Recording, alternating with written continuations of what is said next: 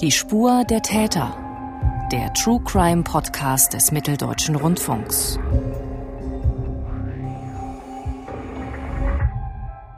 Ich begrüße Sie, liebe Hörerinnen und Hörer.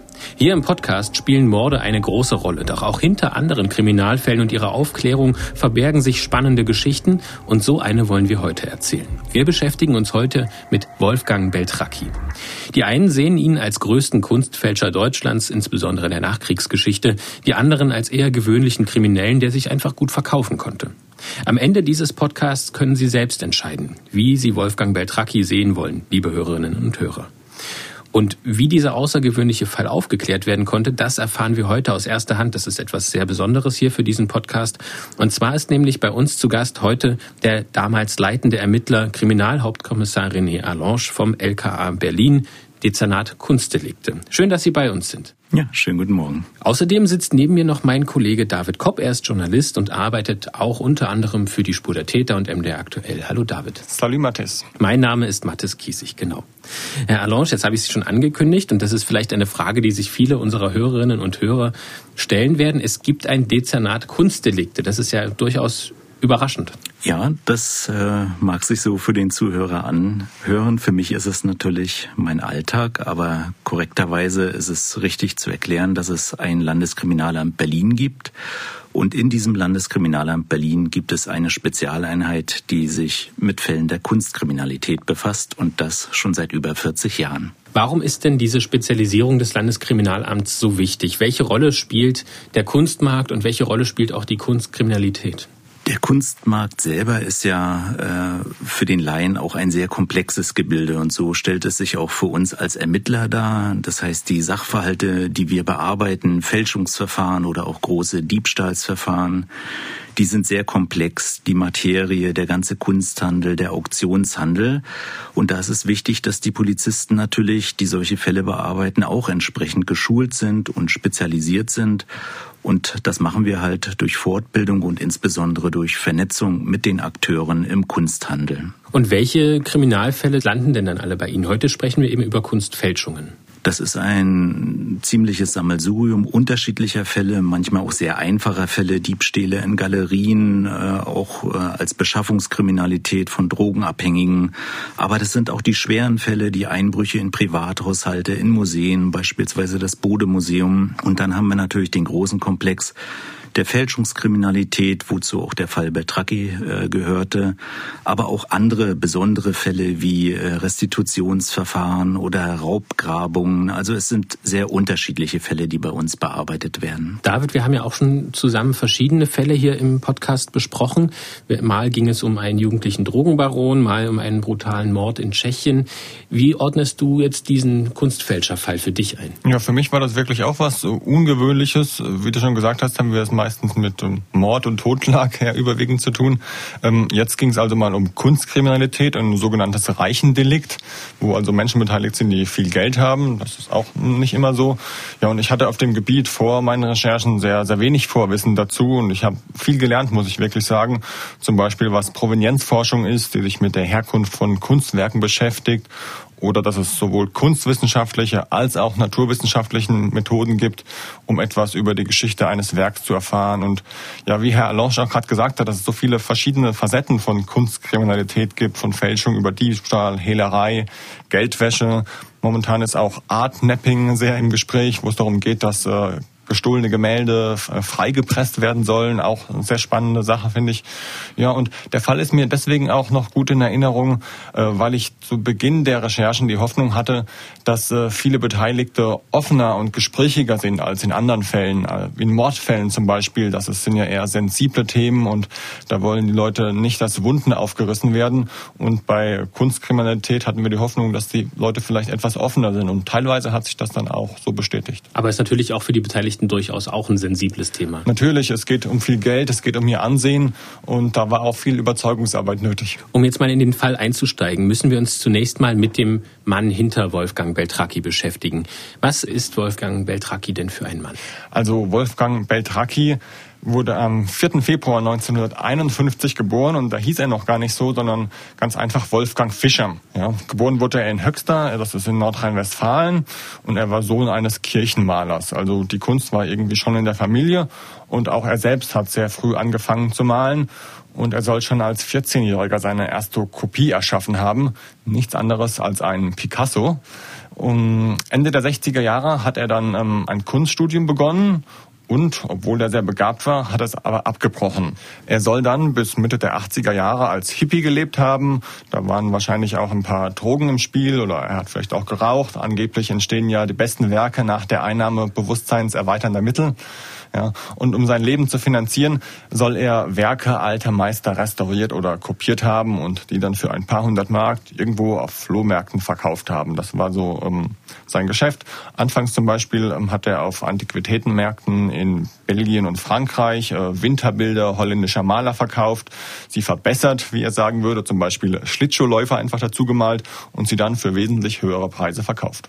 Wolfgang Beltracchi oder Wolfgang Fischer damals hat dann gemerkt, wie lukrativ das Geschäft mit diesen Fälschungen ist.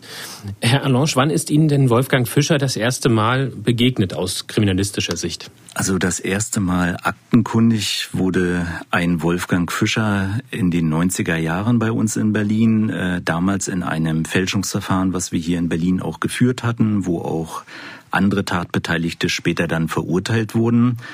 Und äh, eine Quelle dieser äh, Fälschungen, die damals eine Rolle spielten, da ging es um Werke von Johannes Mohlzahn, aber auch schon von Heinrich Kampendonk, äh, war ein gewisser Wolfgang Fischer, der damals vernommen werden sollte. Und als dann die Kollegen aus Nordrhein-Westfalen bei ihm zu Hause anklopften, wurde natürlich nicht geöffnet und dann äh, wurde aus dem Umfeld äh, von ihm damals zugetragen, dass er sich auf Weltreise befinden solle.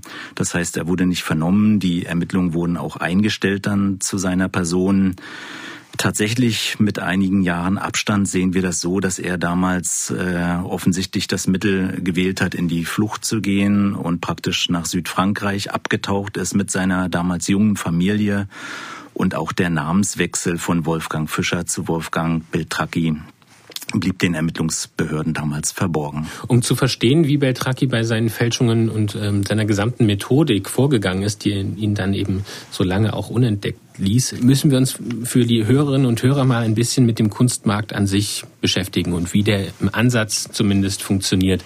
So lassen sich dann vielleicht auch ein paar Schwachstellen nachvollziehen, die Wolfgang Beltracchi dann eben genutzt hat.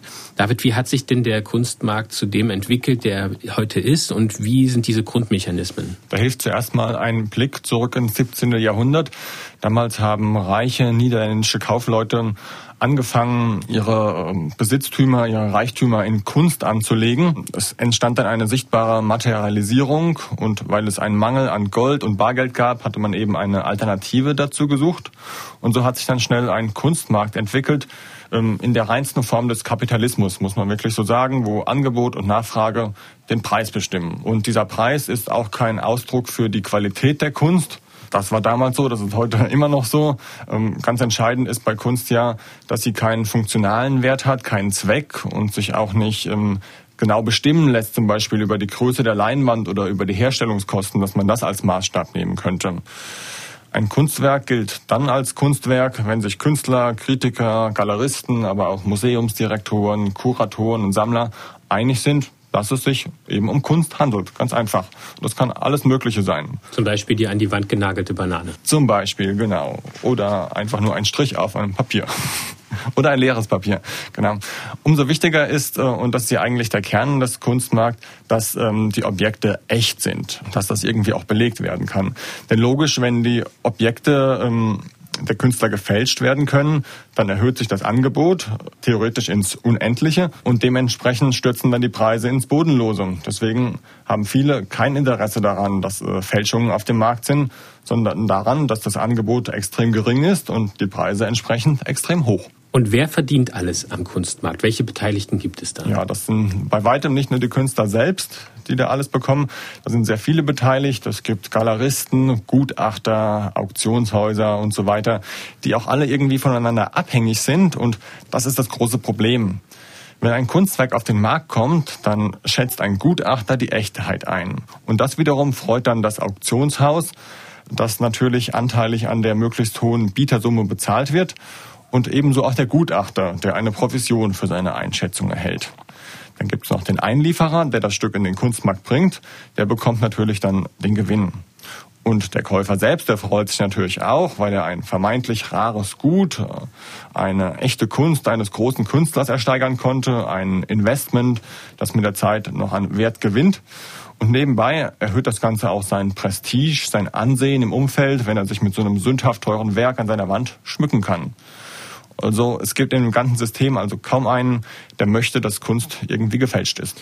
Herr Allange, wie hat Wolfgang Beltracchi oder vielleicht auch andere Fälscher, die aktiv sind, wie haben die diese Schwachstellen des Marktes ausgenutzt? Also aus meiner Erfahrung der letzten zehn Jahre mit diesen Fällen haben sich eigentlich immer zwei Punkte als ziemlich deutlich herausgestellt, äh, warum es Fälschern und Betrügern auch gelungen ist, erfolgreich zu sein, zumindest eine gewisse Zeit.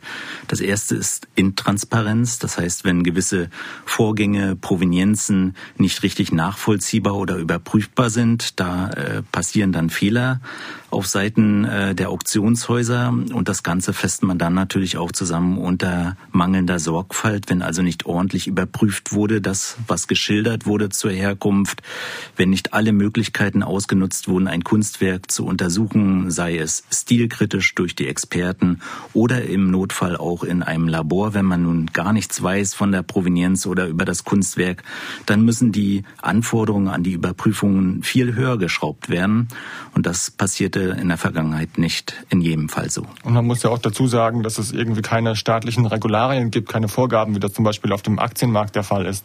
Dass das ein äh, viel freier Bereich ist, oder? Ja, also das würde ich auf jeden Fall auch unterstreichen. Äh, man kann aber generell auch feststellen, dass auch aus dem Fall Beltracchi ja auch Lehren gezogen wurden und äh, dass sich Dinge auch verbessert haben in diesem Umgang, äh, so vielleicht solche Abläufe in diesem Ausmaß äh, vielleicht in Zukunft nicht mehr so stattfinden werden. Was mir auch aufgefallen ist, weil wir jetzt häufiger schon über die Gutachter und die Stilkritiken der Experten gesprochen haben, dass diese Gutachter zum Teil mit den Künstlern selbst verwandt sind und sie das offenbar zu Experten macht, also alleine die Verwandtschaft mit dem ähm, Künstler, mit dem Erschaffer des Werkes selbst. Dabei würde ich als Laie natürlich davon ausgehen, dass man eine umfassende kunsthistorische Ausbildung haben muss und auch natürlich ähm, das gesamte Werk des Künstlers überblicken muss, um da wirklich sagen zu können, ob sich das um ein echtes oder ein falsches Werk handelt. Also ich finde, es gibt bei der Beurteilung, wie jemand zu einem Experten wurde, aus meiner Sicht kein richtig und falsch. Man kann ein guter Experte werden, indem man ein äh, klassisches Studium über Kunstgeschichte äh, meinetwegen ablegt und dann versucht, äh, möglichst gut zu urteilen über die Werke eines Künstlers. Aber genauso gut kann das auch, und wir haben gute Beispiele darin, zum Beispiel bei der Pechstein Urheberrechtsgemeinschaft sehe ich das so, wie man auch durch Familienzugehörigkeit das Werk eines Vorfahren sehr gut schützen und beurteilen kann. Also für mich sind beide Wege gangbar. Es kommt dann doch immer auf die einzelne Persönlichkeit an, wie sorgfältig und genau sie in diesem Bereich arbeitet. Mhm. David, wann wird wird denn aus Wolfgang Fischer Wolfgang Beltracchi und wie gelingt ihm dann dieser Aufstieg zu dem letztlich unentdeckten, aber doch sehr erfolgreichen Fälscher? Das beginnt Anfang der 90er Jahre und zwar 1992. Da lernt Wolfgang Fischer bei einem Filmprojekt Helene Beltracchi kennen und die beiden verstehen sich sehr gut, dass sie dann 1993 heiraten und er ihren Namen annimmt. Dieser besagte Namenswechsel, er heißt jetzt nicht mehr Fischer, sondern Beltracchi, was ja auch viel ähm, künstlerischer klingt, sage ich mal. Und die beiden leben dann also als die Beltrachis in der Nähe von Krefeld und kommen auf die Idee, ähm, eine ausgefeilte Hintergrundgeschichte rund um gefälschte Kunstwerke aufzubauen. Das heißt, Beltracchi fälscht Werke, die nicht im Werkverzeichnis auftauchen, also von denen es zum Beispiel keine Fotografien gibt. Die Werke sind zwar in der Literatur beschrieben, stehen in irgendwelchen Listen, aber sie selbst sind verschollen. Besonders interessieren ihn die Werke, die seit der Nazizeit verschollen sind oder als verschollen gelten zumindest. Und das hat er sich zunutze gemacht. Er erschuf Werke, die angeblich von sehr berühmten Künstlern stammen sollen, zum Beispiel Max Ernst, Heinrich Campendonck, Max Pechstein, Fernand Léger oder André Derain. Und dann hat er sich eine Geschichte dazu ausgedacht. Ähm, eine Geschichte, die Kunsthistoriker und Experten recherchieren können, damit das dann auch alles schlüssig erscheint. Und so haben die beiden dann die Sammlung Werner Jägers erfunden. Es musste dafür der echte Großvater von Helene Beltracchi herhalten, der zwar selbst gar kein Kunstsammler war, aber das hat sich eben angeboten.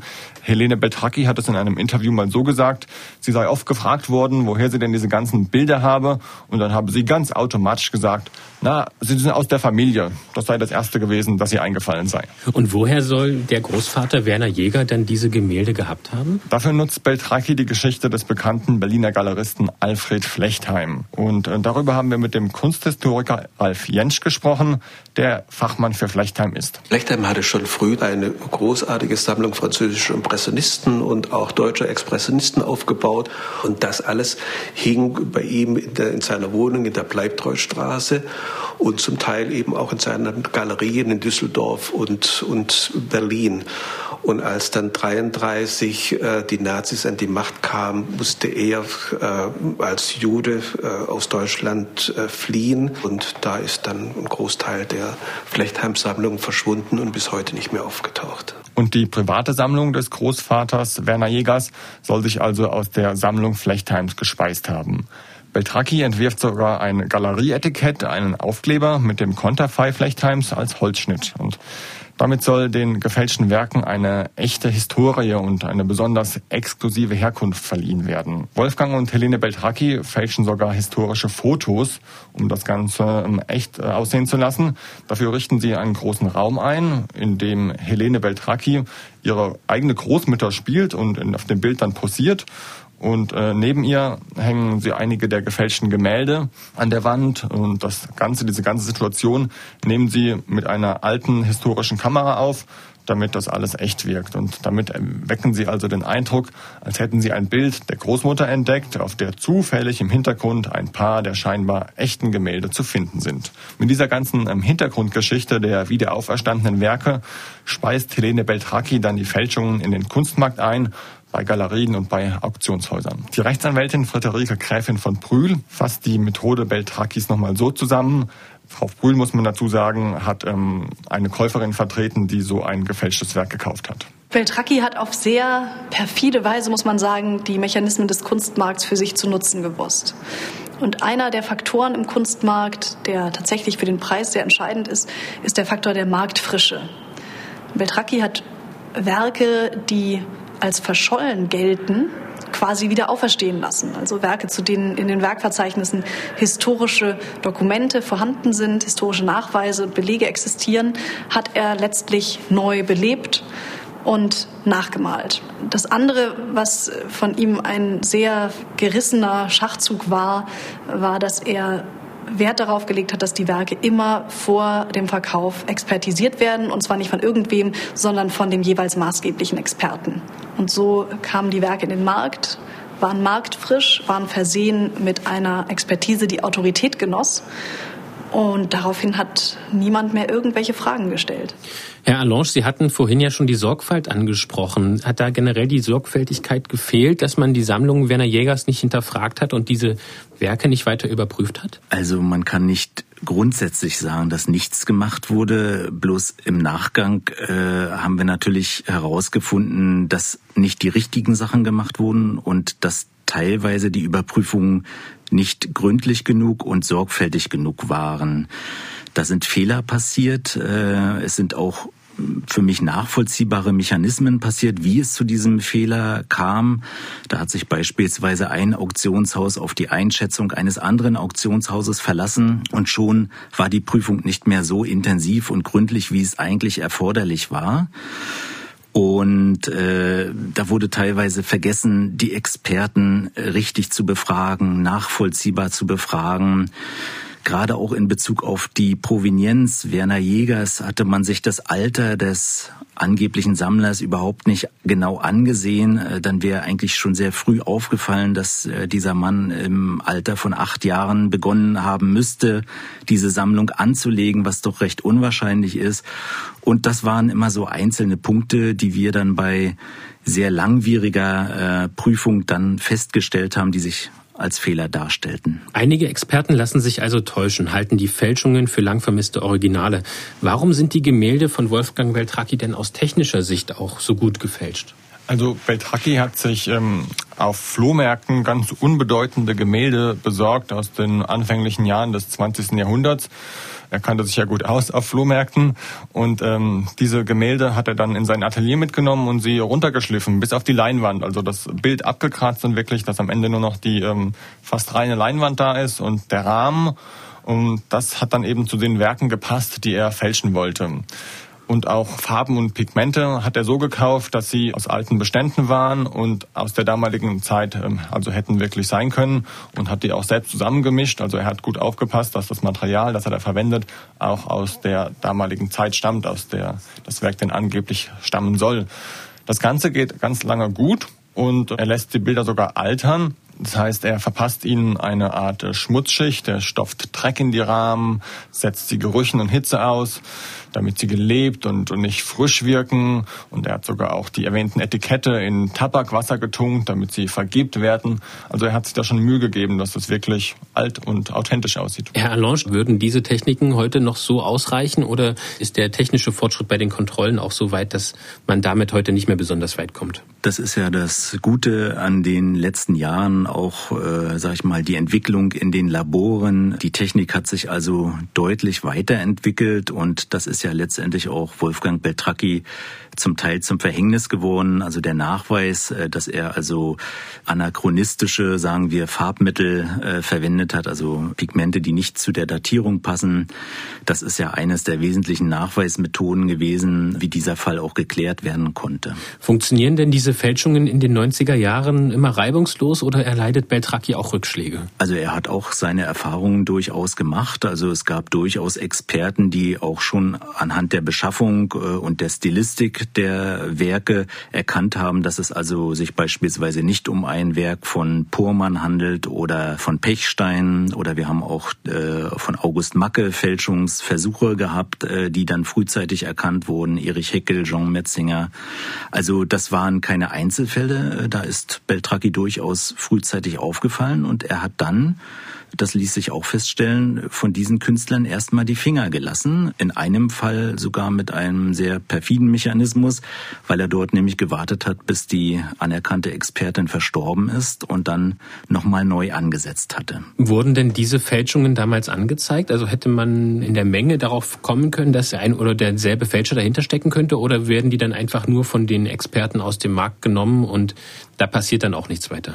Also wir haben damals noch eine aus meiner Sicht unbefriedigende Lage gehabt. Diese Fälschungen wurden in der Regel nicht den Ermittlungsbehörden gemeldet. Das will ich auch nicht anprangern. Das war die damalige Zeit. Äh, aber mittlerweile hat auch die Polizei oder haben die Ermittlungsbehörden gezeigt, dass sie für solche Fälle vorbereitet sind und man diesen Sachen auch wirklich nachgehen muss. Und wir haben auch nach dem Fall Beltracchi Mechanismen mit dem Kunsthandel, mit den Experten entworfen, so eine Art Frühwarnsystem. Das geht also auf Datenbanken zurück, wo diese erkannten Fälschungen oder kritischen Werke eingestellt werden und wo sich der Handel auch Einblick nehmen kann und dann frühzeitig also verhindern kann, dass er beispielsweise betroffen ist von einer Fälschung. Insgesamt fälscht Wolfgang Beltracchi aber durchaus erfolgreich über 30 Jahre und investiert das Geld unter anderem in Villen in Südfrankreich und in Freiburg. Warum kommen denn die Gemälde von Beltracchi auf dem Kunstmarkt so gut an? Beltracchi schaut sich den Kunstmarkt, bevor er anfängt zu fälschen, genau an und ähm, überlegt sich, welche Bilder sind denn eigentlich nachgefragt, ähm, wo lohnt es sich besonders anzusetzen. Und äh, da stellt er fest, das ist die klassische Moderne. Und dann macht er sich dann ran und versucht sich in die Kunst, in die Künstler, die damaligen hineinzuversetzen. Er sagt, er hat sich in ihre Haut hineinversetzt und das dann genauso gemacht, wie sie es hätten machen würden. Und mit seinen Werken hat er dann tatsächlich auch den Nerv des Kunstmarktes getroffen. Und Rechtsanwältin Dr. Friederike Gräfin von Brühl weiß, wie der Kunstmarkt Beltraki in die Hände spielt. Ein Grundprinzip des Kunstmarkts ist, dass es eigentlich immer etwas zu wenig Ware gibt und dass, dass um die Superstücke ein großer Wettlauf stattfindet. Der Kunstfälscher bedient letztlich die Wünsche des Kunstmarkts. Und ob bewusst oder unbewusst, er arbeitet auch mit den Augen seiner Zeit und ähm, schafft darum Werke, die jetzt zeitgenössische Sammler sehen und kaufen wollen. Insofern kann man auch fast sagen, dass die Fälschungen manchmal besser sind als die Originale, jedenfalls aus Sicht der Zeitgenossen. Und oft mit dem Abstand einiger Jahre kann man dann sagen, dass diese Werke sich doch leicht entlarven lassen. Am 29. November 2006 wird im Kölner Kunsthaus Lempertz das Campendonk-Gemälde mit dem ungewöhnlichen Titel Rotes Bild mit Pferden versteigert. Lempertz in Köln ist das größte und 2006 umsatzstärkste Auktionshaus Deutschlands und Lempertz Rechtsanwalt Heribert Reiners erklärt, wie die Versteigerung damals abgelaufen ist. Als das Bild Heinrich, äh, von Heinrich Campendonk, äh, Rotes Bild mit Pferden, angeboten wurde, war man zunächst von der Qualität begeistert und auch der Sohn Herbert Kappendonk hat das Bild vor der Auktion als authentisch bestätigt. Insofern wurde das Bild nach eingehender Prüfung und der Expertise des Nachlasses dann mit einer Taxe von 800.000 bis 1,2 Millionen angeboten. Und erst die Versteigerung brachte dann den Rekordzuschlag für Heinrich Kampendonk von 2,4 Millionen Zuschlagspreis. So viel wurde also noch nie für ein Campendonk-Gemälde gezahlt. Und auch dieses Werk wurde im damaligen Ausstellungskatalog der Sammlung Flechtheims aufgelistet, allerdings eben ohne Foto. Niemand wusste, dass das damals versteigerte Werk eine Fälschung Beltrakis war. Wer hat denn das Bild gekauft und wie ging es mit der Fälschung dann weiter? Käufer war eine maltesische Investmentgesellschaft und hinter dieser Gesellschaft stand eine ukrainische Geschäftsfrau, die wiederum in der Schweiz lebte. In die Schweiz bin ich dann auch gefahren, nämlich zu der Galeristin Sofia Komarova. Die sollte für die Geschäftsfrau den Kauf abwickeln. Frau Komarova hat mich in ihrer Galerie empfangen. Ähm, war eine sehr, sehr schicke Galerie, muss man sagen. Und ähm, war auch sehr ähm, offen und hat uns dann erklärt, äh, was sie da eigentlich genau gemacht hat. Donc on fait le travail euh, de recherche autour des œuvres euh, avec documents d'archives, d'exposition et bien évidemment aussi tout ce qui est lié avec le côté administratif ou côté euh, matériel, transport. Die Galeristin sagt, dass sie alle Arbeiten rund um den Kauf eines Bildes erledigen. Das heißt, sie holen die schriftlichen Expertisen ein, falls sie noch nicht da sind. Sie nehmen Recherchen vor, woher das Bild stammt. Sie prüfen die Herkunft. Und dann gibt es noch Verwaltungsarbeiten, wie zum Beispiel Versicherung und den Transport. Das heißt in dem Fall, es gab keine schriftliche Echtheitsexpertise, nur eine mündliche vom Sohn Campendongs. Zweifel. J'ai tout de suite vu que la mention dans le catalogue raisonné euh, n'est pas suffisante car elle ne contient pas l'information euh, nécessaire et détaillée. Euh, il n'y avait ni photo ni détails techniques. On n'avait que le titre, le paysage avec deux chevaux, très général.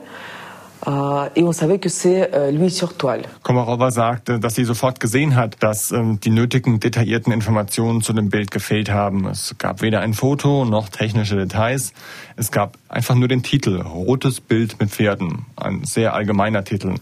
Und ähm, ob es tatsächlich jemals auf Leinwand gemalt worden war, wie jetzt behauptet, dafür gab es keinen Hinweis, so Komarova. Herr Alonge, das sind ja noch nicht alle Ungereimtheiten in dem Verlauf dieses Kaufes. Wo war denn das Auktionshaus Lempertz darüber hinaus noch nicht so sorgfältig, wie man es sich vielleicht bei so einer Summe, für die es dann gekauft wurde, erwarten würde? Also ich glaube, als einer der größten Fehler und entscheidendsten Fehler ähm, hat sich im Nachgang herausgestellt, dass das Auktionshaus in seinem äh, Katalog damals zugesichert hatte, das von ihnen angebotene Werk sei in einem Flechtheim-Katalog aus dem Jahre 1920 beschrieben und abgebildet. Und genau das war der Fehler. Ähm, hätte man diesen Katalog eingesehen, dann wäre frühzeitig klar gewesen, dass dieses Bild dort nicht abgebildet war.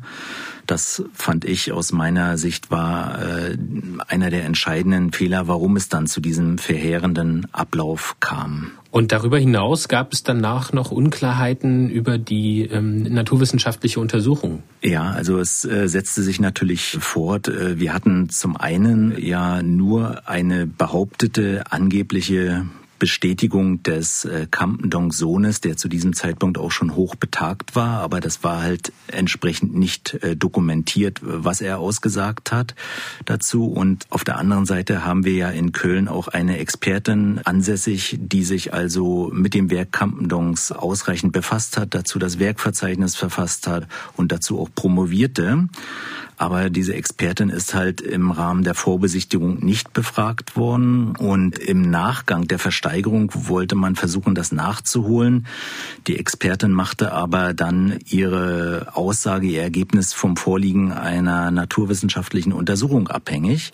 Und so wurde dieses Werk dann zunächst untersucht in München im Dörner-Institut. Die dortigen Wissenschaftler fanden heraus, dass in dem Werk Rotes Bild mit Pferden Farbpigmente enthalten waren, die also erst äh, deutlich nach der behaupteten Entstehung überhaupt erfunden wurden oder in den Farbhandel gelangten. Und somit konnte man schon mal ausschließen, dass das Werk eigentlich 1914 entstanden sein soll. Und dann gab es aus meiner Sicht noch ein paar Ungereimtheiten, ähm, obwohl man also einen eindeutigen wissenschaftlichen Befund hatte, überließ man die letzte Entscheidung über die Echtheit doch noch der Expertin, die also darüber stilistisch urteilen sollte. Und da kam es dann zu einer Situation, die wir nicht bis zu Ende verfolgen konnten. Die Expertin soll also offensichtlich bedroht worden sein. Es soll einen Anruf gegeben haben äh, mit russischem Akzent und man hätte ihr wohl nahegelegt, äh, nochmal ihre Entscheidung sorgfältig zu überdenken. Die Expertin hat daraufhin dieses Werk für echt erklärt und Einige Tage später lag aber ein weiteres Gutachten vor, eine, äh, eines Londoner Labors, was auch sehr spezialisiert ist, mit dem wir auch als Ermittlungsbehörde seit vielen Jahren zusammenarbeiten. Und dort gab es äh, den sogenannten K.O.-Beweis. Da hat man nämlich in der äh, unteren Malschicht, also was unterhalb des sichtbaren Bildes ist, ein Farbpigment gefunden, was also absolut gegen die Datierung 1914 sprach und damit war das Bild eine ganz klar erwiesene Fälschung. Daraufhin reicht Friederike Gräfin von Brühl stellvertretend für die Käufer dann eine Zivilklage gegen das Kunsthaus Lempertz ein. Das wird weiter zivil betrachtet und Sie sind damals auch noch nicht informiert worden. Ja, das ist äh, richtig. Also 2008 war eigentlich allen Beteiligten klar, dass das Auktionshaus Lempertz getäuscht wurde, äh, eigentlich betrogen wurde um einen Millionenbetrag. Und man hat 2008 den Weg äh, zur Polizei noch nicht gewählt. Das hat man also erst zwei Jahre später getan. Aus meiner Sicht mit sehr schlimmen Folgen, weil man also wirklich zwei Jahre wieder verpasst hat, um diesen Fall aufzuarbeiten, um weitere Geschädigte zu finden, weil ja in der Zwischenzeit, das muss man sich vorstellen, auch wieder ältere Fälle, die wir Wolfgang Beltracchi dann später nachweisen konnten, verjährt sind. Das heißt, sie konnten nicht angeklagt werden. Insofern haben wir uns immer gewünscht als Ermittler, dass man, wenn so ein Ergebnis vorliegt, frühzeitig den Kontakt zu uns aufnimmt, damit die Polizei die Ermittlungen aufnehmen kann.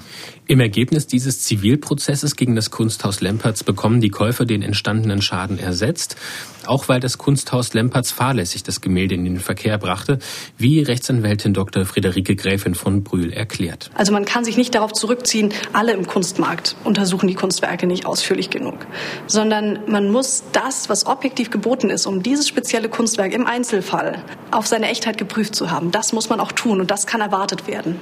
Und das ist eine Einzelfallprüfung. Dabei kommt es nicht darauf an, was der allgemeine Standard ist. Also es ist egal, was andere machen, es ist egal, was der übliche Marktstandard ist.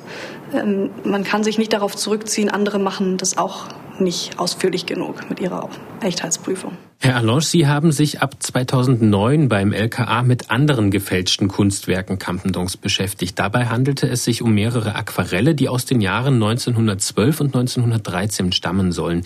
Wie sind Sie denn auf diese Aquarelle gestoßen und wie führten diese Sie damals noch unbewusst näher zu Wolfgang Beltracchi? Ja, das war hier in Berlin damals ein eigenes Ermittlungsverfahren. Das fing alles an mit einer Fälschung von Felix Nussbaum, einem Künstler. Und diese Fälschung gelangte in ein Museum. Und äh, wir haben damals äh, den Fälscher und auch die Betrüger, die dahinter steckten, überführen können. Und bei der Durchsuchung eines Lagers hier in Berlin sind wir auf gewisse Listen gestoßen und Abbildungen. Und da spielten äh, Campendonk-Aquarelle eine Rolle die dann auch schon verkauft waren. Äh, eines dieser Aquarelle äh, wurde auch über das Kunsthaus Lempertz versteigert und wir sind dem dann nachgegangen Und da sagte eine Besitzerin dieser Aquarelle aus, dass ihre Arbeiten aus derselben Quelle stammen wie das rote Bild mit Pferden, was in, äh, bei Lempertz versteigert wurde. Und das war für uns so der erste Hinweis aus unserem Berliner Verfahren, sich doch auch mal für das rote Bild mit Pferden zu interessieren.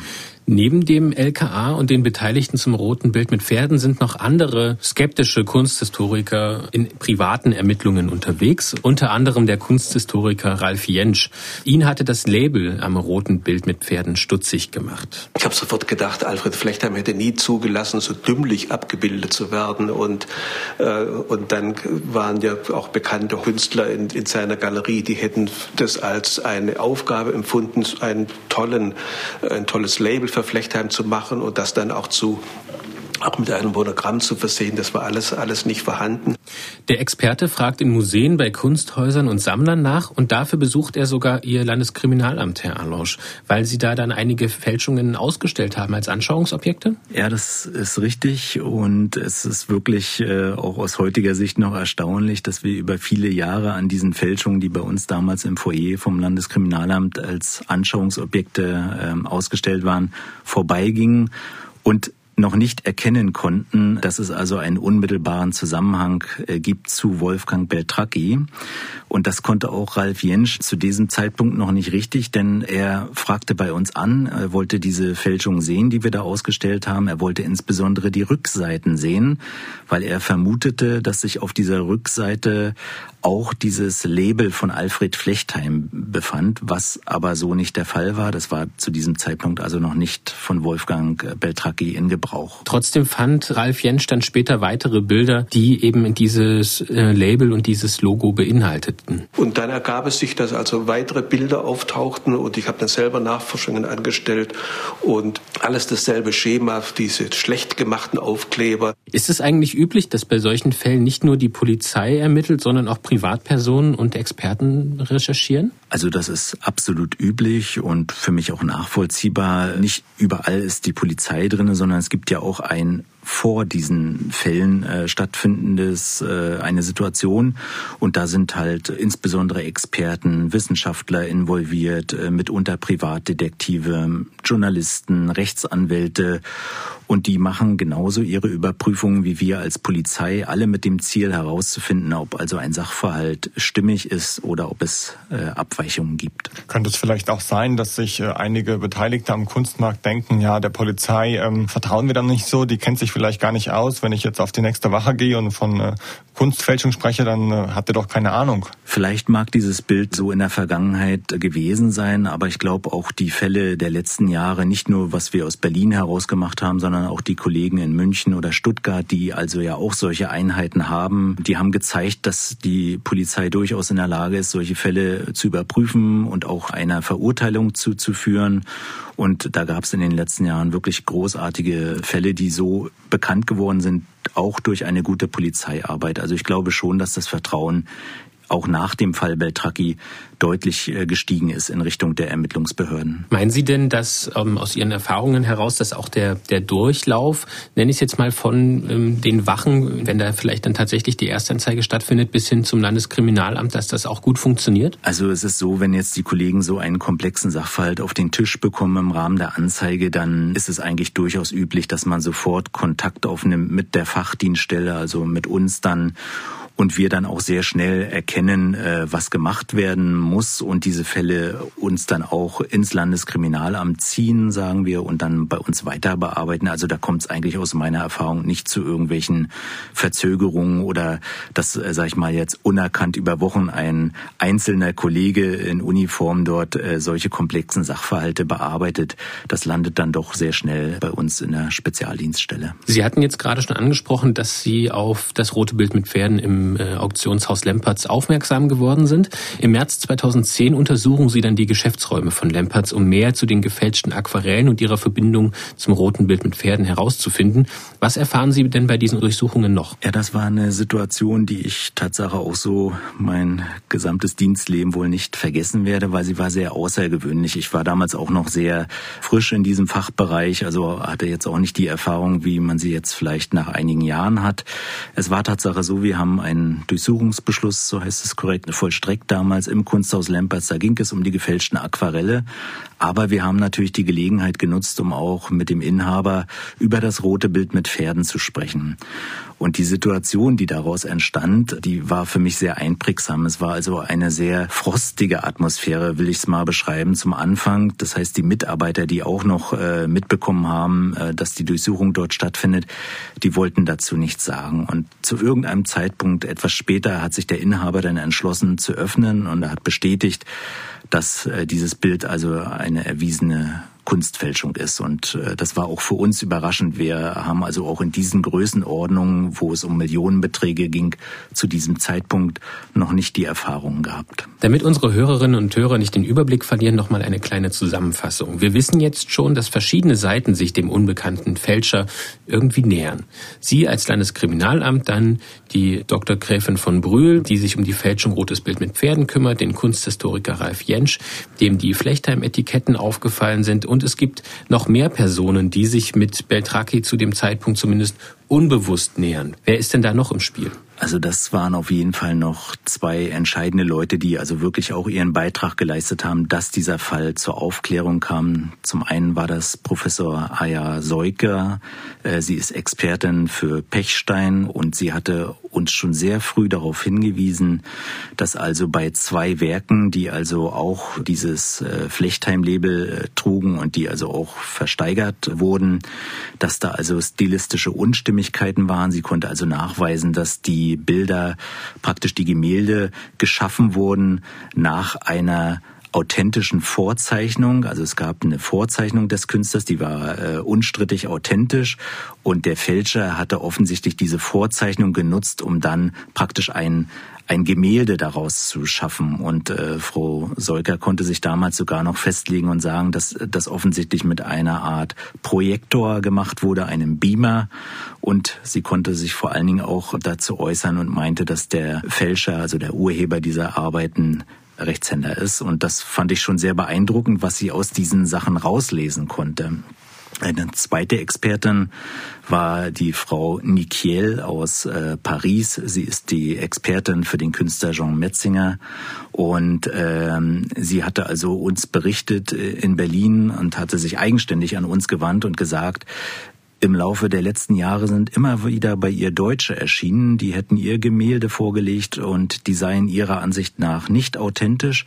Und auf der Rückseite befand sich aber auch dieses Flechtheim-Label. Und sie konnte uns damals dann Namen benennen und Abbildungen übersenden. Und da haben wir dann gesehen in der Gesamtheit Ralf Jensch, äh, Aya Seuker, Frau Nikiel, äh, Gräfin von Brühl und unsere eigenen Ermittlungen, dass wir eigentlich alle an derselben Sache arbeiten. Diese Projektormethode, nenne ich sie jetzt mal, die spricht ja auch so ein bisschen gegen diesen Mythos, dass sich Wolfgang Beltracchi immer in die Künstler hineinversetzt hat, um dann die besseren Werke zu erschaffen, oder? Also aus meiner Sicht eindeutig. Da wird aus Sicht des Fälschers ein Mythos erzeugt, was also so mit den Fälschungen, die wir also dann nachgewiesen haben, eigentlich nichts äh, zu tun hat. Für ein ungeübtes Auge mag das vielleicht gereicht haben, aber gerade wenn man jetzt auch Frau Seuker nimmt, die hat das erkannt und sie war kein Einzelfall äh, und das hat sich dann ja auch bestätigt. Im Juni 2010 stellt Dr. Gräfin von Brühl schließlich für die Käuferin des roten Bildes mit Pferden dann eine Strafanzeige beim Landeskriminalamt Berlin. Aber der eigentliche Tatort war ja Nordrhein-Westfalen bzw. Köln, da wo eben das Kunsthaus Lempertz das Bild versteigert hatte. Wie kam kam es denn dazu, dass Sie dann die Ermittlungen trotzdem übernehmen konnten? Also das war auch wirklich eine Besonderheit, auch für mich erstmalig zu diesem Zeitpunkt. Die Besonderheit ist, dass in Nordrhein-Westfalen keine originäre Ermittlungseinheit für Kunstkriminalität vorliegt, im Übrigen bis heute nicht. Und wir hatten ja schon anermittelt diesen Fall, sind viel tiefer eingestiegen und das ganze Verfahren war ja auch im Fluss. Also wir haben eigentlich im Wochenrhythmus immer neue Fälschungen gemeldet bekommen. Und dann kam es, fand ich, zu einer sehr guten und wohl überlegten Entscheidung äh, der Justizbehörden, also der Generalstaatsanwälte aus Berlin und aus äh, Köln, die sich darauf verständigt haben, dass zwar der Tatort in Köln ist äh, und auch dort Anklage erhoben wird, aber die Berliner Ermittler diesen Fall in Amtshilfe für das Land Nordrhein-Westfalen weiter fortführen und äh, so ist es dann auch passiert und das war wirklich zu dem Zeitpunkt eine Besonderheit und es war vor allen Dingen der richtige Schritt. David, du hast für deine Recherchen auch mit dem Kunsthaus Lempertz gesprochen, die ja das rote Bild mit Pferden versteigert haben und eben auch, wie wir jetzt schon erfahren haben, weitere Gemälde mit diesem gleichen Etikett auf der Rückseite. Wie ist das Kunsthaus denn in, dir gegenüber mit diesen Geschehnissen umgegangen, auch nach dem, was wir jetzt alles schon erfahren haben? Ja, das war ein Hintergrundgespräch, das ebenfalls sehr einprägsam war, muss ich sagen. Für das Kunsthaus war das Ganze natürlich ein sehr, sehr unglücklicher Umstand. Sie hatten einen sehr großen Vertrauensverlust zu befürchten und sie haben sich dann selbst so als Opfer dargestellt eines super raffinierten Betrügers und gleichwohl haben sie auch nicht mit Kritik gespart, vor allem an Beltraki, aber auch an anderen Beteiligten, an Experten und auch an der Polizei. Und für mich hat das Ganze auch nochmal gezeigt, der Kunstmarkt besteht aus sehr, sehr vielen Einzelkämpfern, die ähm, ähm, alle versuchen für sich das Beste rauszuholen. Da spielt auch Neid wahrscheinlich eine sehr große Rolle. Man muss auch dazu sagen, das Kunsthaus war auch selbstkritisch. Äh, sie haben gesagt, sie hätten äh, transparenter mit der Sache umgehen können und ähm, haben mir erzählt, alles, was sie jetzt tun, damit sowas ja nicht wieder passiert, zum Beispiel teure Technik angeschafft, Zusammenarbeit mit Wissenschaftlern. Also man wollte schon zeigen, dass man Lehren gezogen hat. Ähm, dennoch standen sie leider nicht für ein Interview zur Verfügung. Man war da sehr vorsichtig im Umgang mit Medien und hat dann lieber auf den Rechtsanwalt verwiesen, äh, der uns dann ein Interview geben konnte.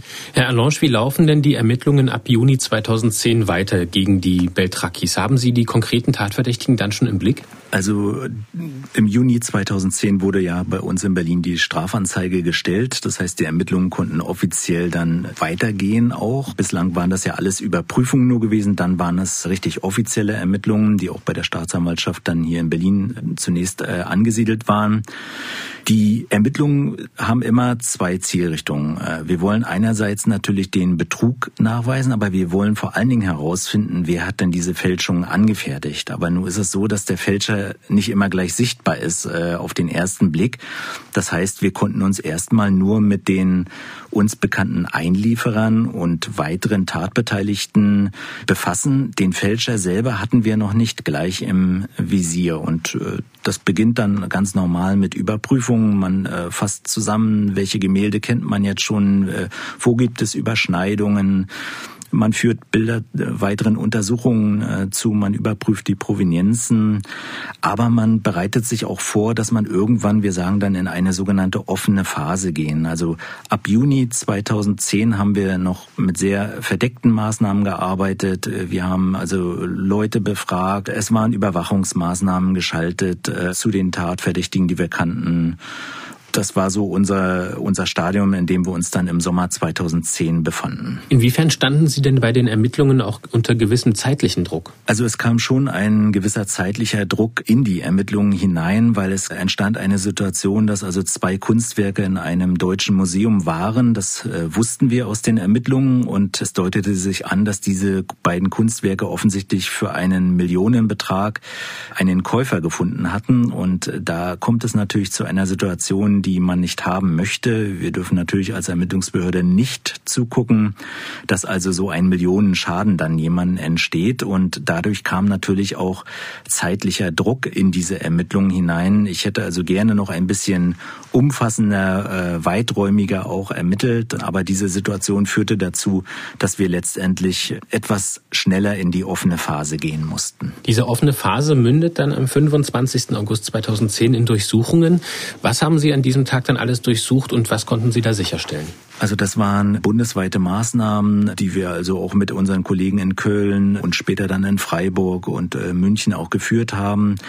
Da ging es zunächst einmal darum, insbesondere die Schwägerin von Wolfgang Beltracchi, die war ja als Einlieferin äh, bekannt und wir haben also dort in Köln damals durchsucht. Sie selber haben wir nicht angetroffen, aber den Sohn und der Sohn hatte sich dann auch zu sehr spontanen Äußerungen äh, entschieden und hatte also, äh, sage ich mal, die Einlieferung äh, der Bilder durch seine Mutter gleich in Zusammenhang mit äh, Wolfgang Beltracchi gebracht und hatte da also doch äh, einige Angaben für uns gemacht, die sehr wichtig waren. Wir haben dann dort das übliche, sag ich mal, Unterlagen gefunden, die also nicht gleich so den, den großen Durchbruch brachten. Also es war jetzt nicht so, dass wir dort haufenweise Fälschungen gleich gesehen haben. Aber was entscheidend war, wir konnten aufgrund der Überwachungsmaßnahmen feststellen, wie während der laufenden Durchsuchungen Kontaktaufnahmen, also telefonische Kontaktaufnahmen, erfolgten von einem überwachten Handy. Wir haben damals eine besondere Methodik angewandt, also konnten also auch äh, ein Handy überwachen, was sich im Ausland aufhielt. So war das dann auch. Es war also ein Handy, was offensichtlich Wolfgang Beltracchi nutzte und der rief also eine Festnetznummer im Freiburger Raum an und da ging ein junger Mann damals ran von der Stimmlage und Wolfgang Beltracchi hat dann klare Anweisungen gegeben, äh, dass also Beweismittel zu vernichten wären wären. Da ging es konkret um einen Computer oder zwei Computer waren das damals.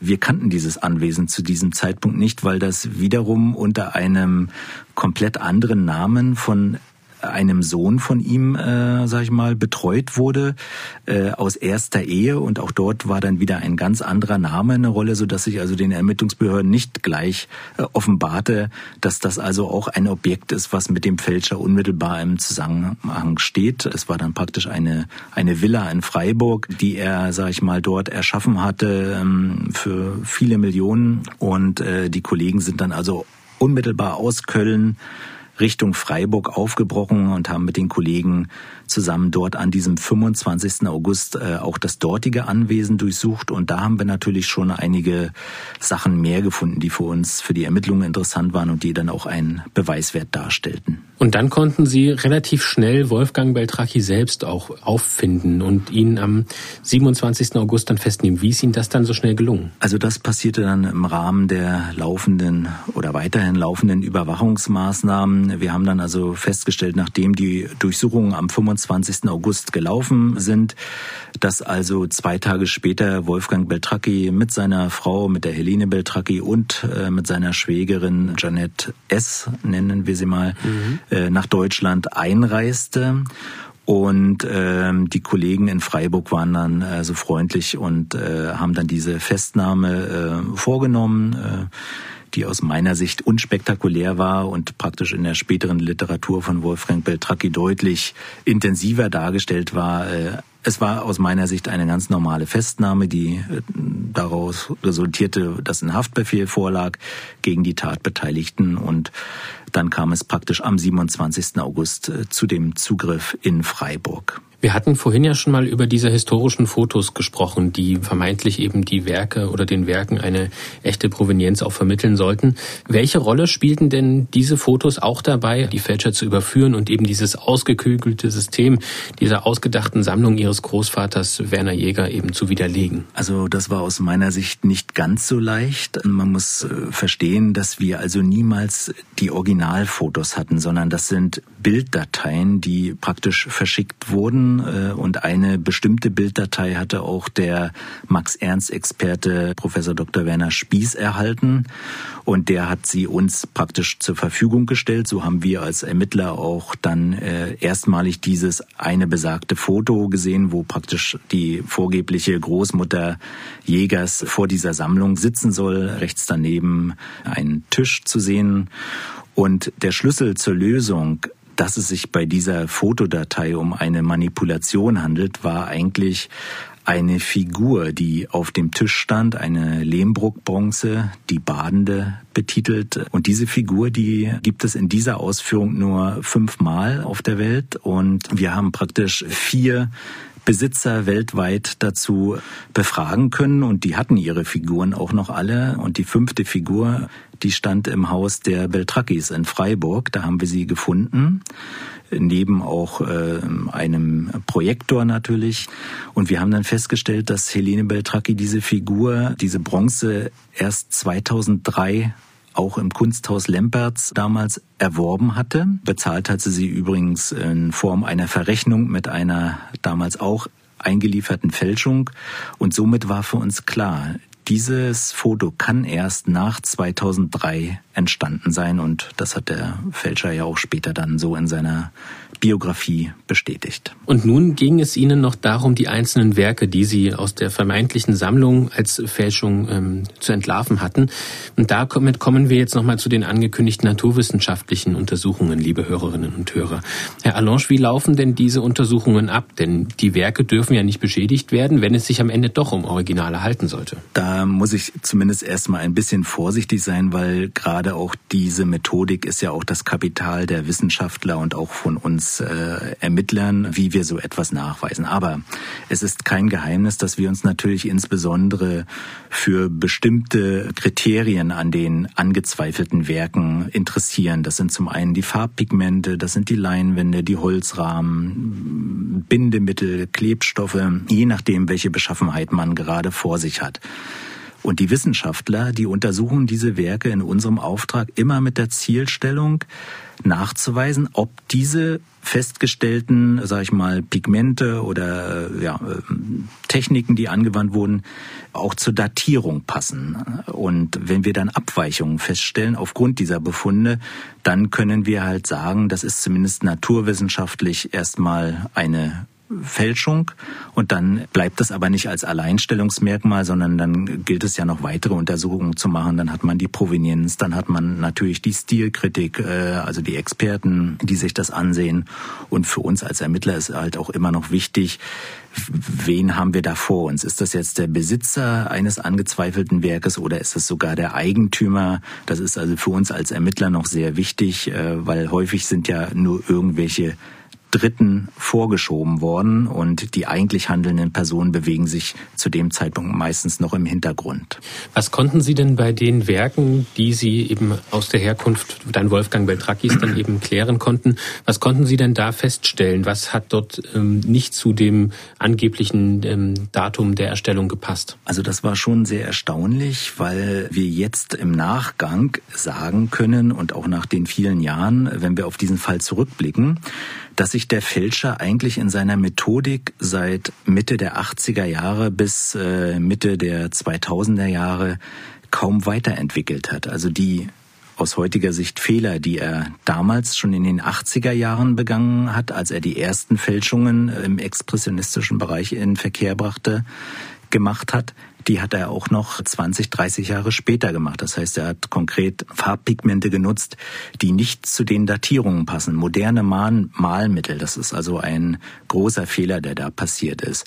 Wir haben also die Holzrahmen untersucht und haben also festgestellt, dass beispielsweise der Holzrahmen einer Pechsteinfälschung, die 2001 versteigert wurde, identisch ist mit einem Holzrahmen zu einer Fälschung von, von Fernand Léger, die also 2010 dann verkauft werden soll sollte.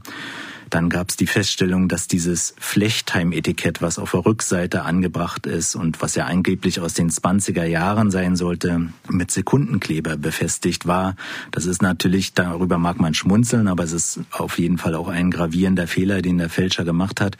Und davon gab es dann noch eine ganze Reihe anderer Unstimmigkeiten, die dann auch letztendlich zu der Überzeugung des Gerichts führten, dass man also es hier mit einem groß angelegten Betrug mittels Kunstfälschung zu tun hat. Im September 2011 wird vor dem Landgericht Köln Anklage gegen Wolfgang Beltracchi und seine Komplizen erhoben. Wie läuft denn der Prozess ab, David? Der Prozess läuft unter einem sehr, sehr großen Medieninteresse ab, also ähm, sehr, sehr viele Journalisten.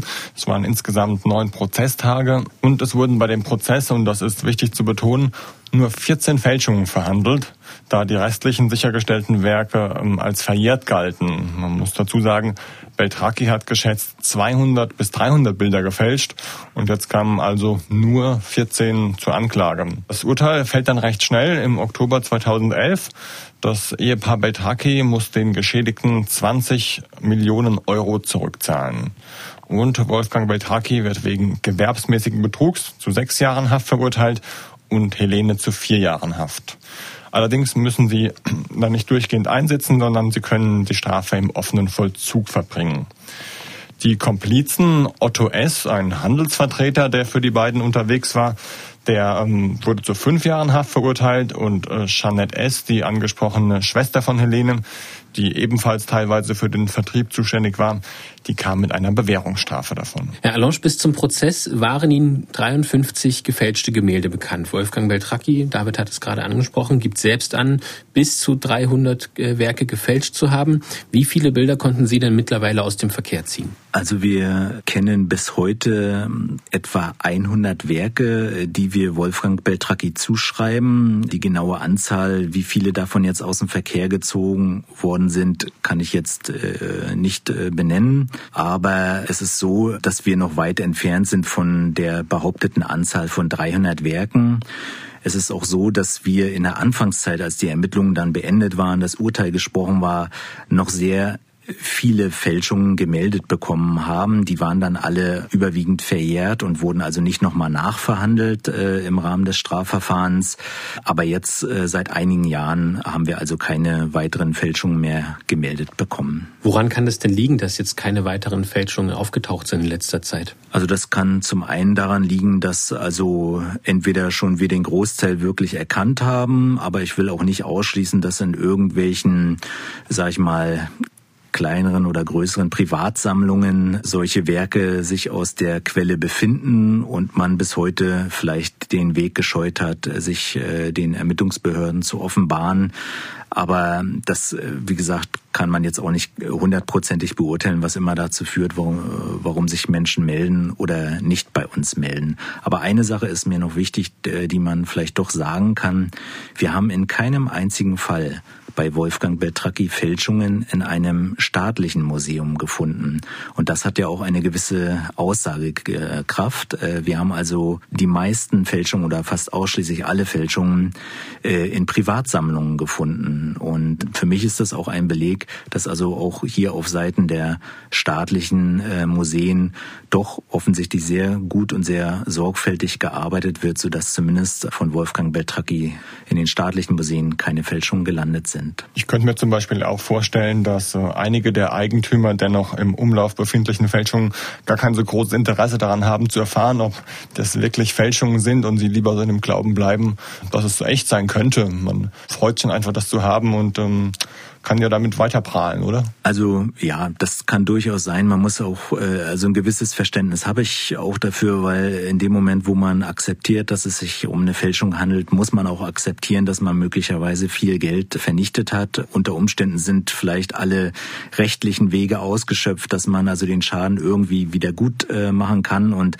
dann ist der Glaube an so ein Bild manchmal größer, als vielleicht die Realität es erfordert. Für Kunsthistoriker Ralf Jentsch sind die unentdeckten Werke nach wie vor ein großer Schaden. Und was eben nicht klar ist und was auch der Öffentlichkeit nicht klar ist, der große Schaden, den er angerichtet hat. Und dass es eigentlich an ihm ist, eine Wiedergutmachung zu machen. Den Schaden, den er dem Sammler Alfred Flechtheim zugefügt hat, den Schaden, den er den Künstlern zugefügt hat, endlich mal eine Aufstellung zu machen, welche, wie viele Bilder er gefälscht hat und wie er die vertrieben hat. Das ist bis heute nicht geschehen. Es ist und bleibt ein großes Verbrechen, das eigentlich einer großen Wiedergutmachung bedarf. Herr Allange, warum ist es denn so wichtig, den Kunstmarkt von Fälschungen zu bereinigen? Also das ist zunächst einmal nicht die originäre Aufgabe der Polizei, sondern das ist vor allen Dingen die Aufgabe der Akteure, die am Kunstmarkt direkt beteiligt sind. Dazu gehört der Handel, dazu gehören aber auch die Sammler und die Experten, aber auch die äh, wissenschaftlichen Einrichtungen, die also dafür sorgen sollen, dass Kunst bewahrt ist. Und äh, da liegt eigentlich auch schon der entscheidende Punkt, äh, warum es so wichtig ist, den Kunstmarkt von Fälschungen zu bereinigen. Wir haben praktisch äh, auch gerade in Deutschland eine große Kunstszene. Wir haben großartige Künstler gehabt und es ist wichtig, dass diese Werke und auch die Botschaften, die uns diese Künstler mitgeben, erhalten bleiben. Wenn wir aber Fälschungen vor uns haben, dann ziehen wir oft oder wahrscheinlich in äh, der Regel die falschen Rückschlüsse aus den Botschaften, die uns die Künstler für die Zukunft mitgegeben haben. Und das ist schon ein immenser Schaden an dem Kunstwerk selber, aber auch an den Künstlern, die also mitunter ja auch sehr schwierige Zeiten miterlebt haben, die sie auch zu sehr außergewöhnlichen Künstlern gemacht haben. Und deshalb gehört da auch eine gewisse Portion Engagement rein, dass man den Markt von Fälschungen bereinigt. Und auch Rechtsanwältin Dr. Friederike von Brühl sieht noch weitere Geschädigte neben denen, die wir jetzt schon angesprochen haben. Wenn sich ein Kunstwerk als gefälscht herausstellt, dann ist das auf der einen Seite natürlich ein großer wirtschaftlicher Schaden, auf der anderen Seite auch ein unter Umständen sehr großer ideeller Schaden. Das wird oft so ein bisschen vernachlässigt von denen, die Beltracchi für sein Ganovengeschick applaudieren. Denn Beltracchi hat ja nicht nur gigantische Millionenschäden angerichtet, sondern er hat auch Biografien zerstört von Experten. Er hat das Werk verwässert von Künstlern. Er hat Werkverzeichnisse mit ihren Inhalten verfälscht und er hat letztlich die Kunstgeschichte beschädigt. Ich finde es immer schade und auch schlimm, die Situation sich vorzustellen, wenn Menschen ins Museum gehen, äh, dafür Eintritt zahlen und dann vor Fälschungen stehen, äh, die sie halt auch nicht erkennen und einfach falsche Rückschlüsse für sich daraus ziehen. Das ist der Betrug auch an jedem Einzelnen, der, sag ich mal, dann davon betroffen ist. Aber es geht auch darum, äh, sag ich mal, dass Vertrauen verloren geht, ne? dass man also auch von Seiten der Betrüger und Fälscher es schafft, also so eine Argumentation zu erzeugen, dass der Kunstmarkt Markt prinzipiell kriminell sei und nur auf äh, Gewinn und Spekulation aus sei. Das ist äh, bei weitem nicht so. Wir haben diese Fälle, aber der überwiegende Teil der Menschen erfreut sich an Kunst in Museen und die möchten keine Fälschungen sehen, sondern Originale. Und wir haben jetzt auch schon äh, mehrfach erwähnt, dass Beltraki eben wegen Betrugs- und Urkundenfälschung verurteilt wurde. Wir haben auch erwähnt, dass es eben diese Spezialisierung in den Landeskriminalämtern nur in Berlin, Bayern und Baden-Württemberg gibt. Hat sich denn nach dem Fall Beltraki da etwas getan in Deutschland? Wurde das Bewusstsein besonders der kriminalistischen Arbeit im Bereich der Kunstkriminalität etwas geschärft, wurde danach gebessert. Es gibt ja nach wie vor auch kein, kein extra Delikt, eben der Kunstfälschung beispielsweise. Ja, also das sind jetzt verschiedene Punkte, die Sie ansprechen. Das eine, sage ich mal, ist, wie gut sind die Ermittlungsbehörden aufgestellt im Kampf gegen Kunstkriminalität. Und da bin ich schon der Meinung, dass man deutlich mehr machen kann und eventuell auch machen muss, denn das ist doch ein sehr großer, sehr schadensträchtiger Bereich, wo man nicht unbedingt meint, dass davon gleich die gesamte Bevölkerung betroffen ist. Aber es geht um extrem viel äh, Geld, um Vertrauen, um Beschädigung in der äh, Wissenschaft auch und wir haben leider bis heute, das äh, bemenge ich wirklich auch in Nordrhein-Westfalen, wo also auch äh, mehrere äh, Kunsthändler, Sammler ansässig sind und sich auch oft große Fälle abspielen in unserem Bereich, bis heute keine originäre Ermittlungseinheit, die sich mit diesem Thema befasst. Es sind oft sehr engagierte Einzelkämpfer, die aber dann auch sehr schnell an ihre Grenzen kommen, was so die Ermittlungsumfänge angeht. Und ja, das glaube ich, das kann man durchaus verbessern.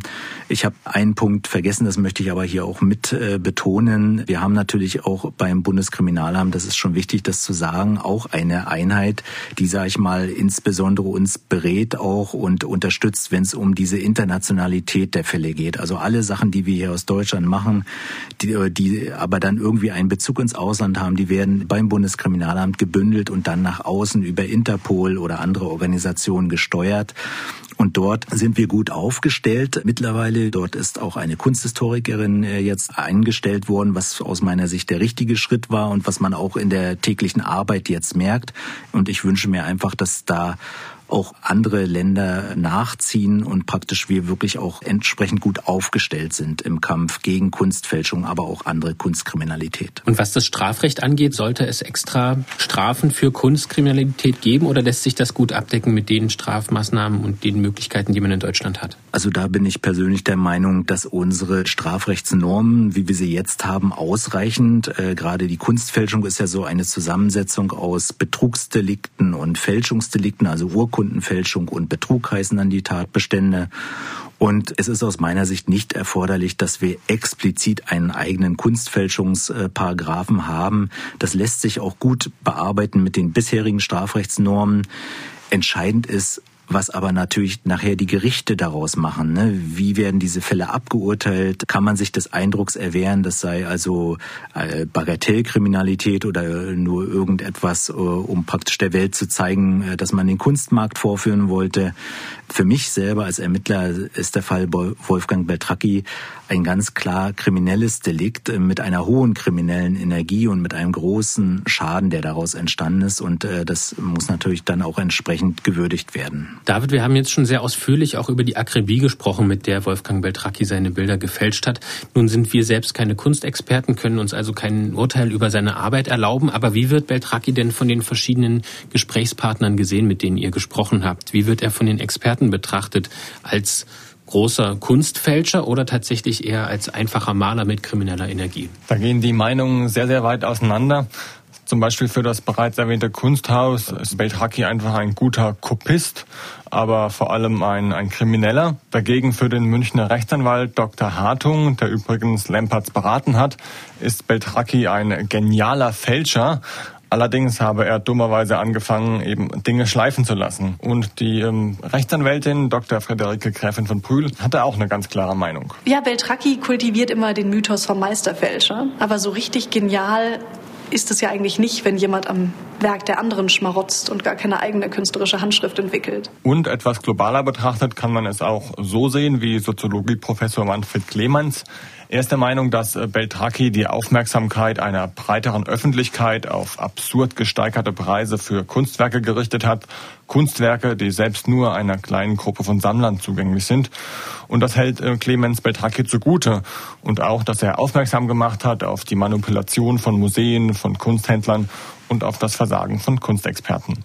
Kann man denn sagen, dass Beltracchi am Ende von seiner kriminellen Karriere heute noch profitiert? In gewisser Weise auf jeden Fall, äh, würde ich sagen, denn ähm, er hat sehr, sehr viel Aufmerksamkeit bekommen. Das ging ähm, mit dem Medienansturm beim Prozess los und später saß er dann auch in Fernsehtalkshows über den Fall Beltracchi, wurden Bücher geschrieben und das Paar selbst hat auch Bücher geschrieben. Es gab einen Dokumentarfilm, den übrigens der Sohn von Beltracchis Rechtsanwalt gedreht hat.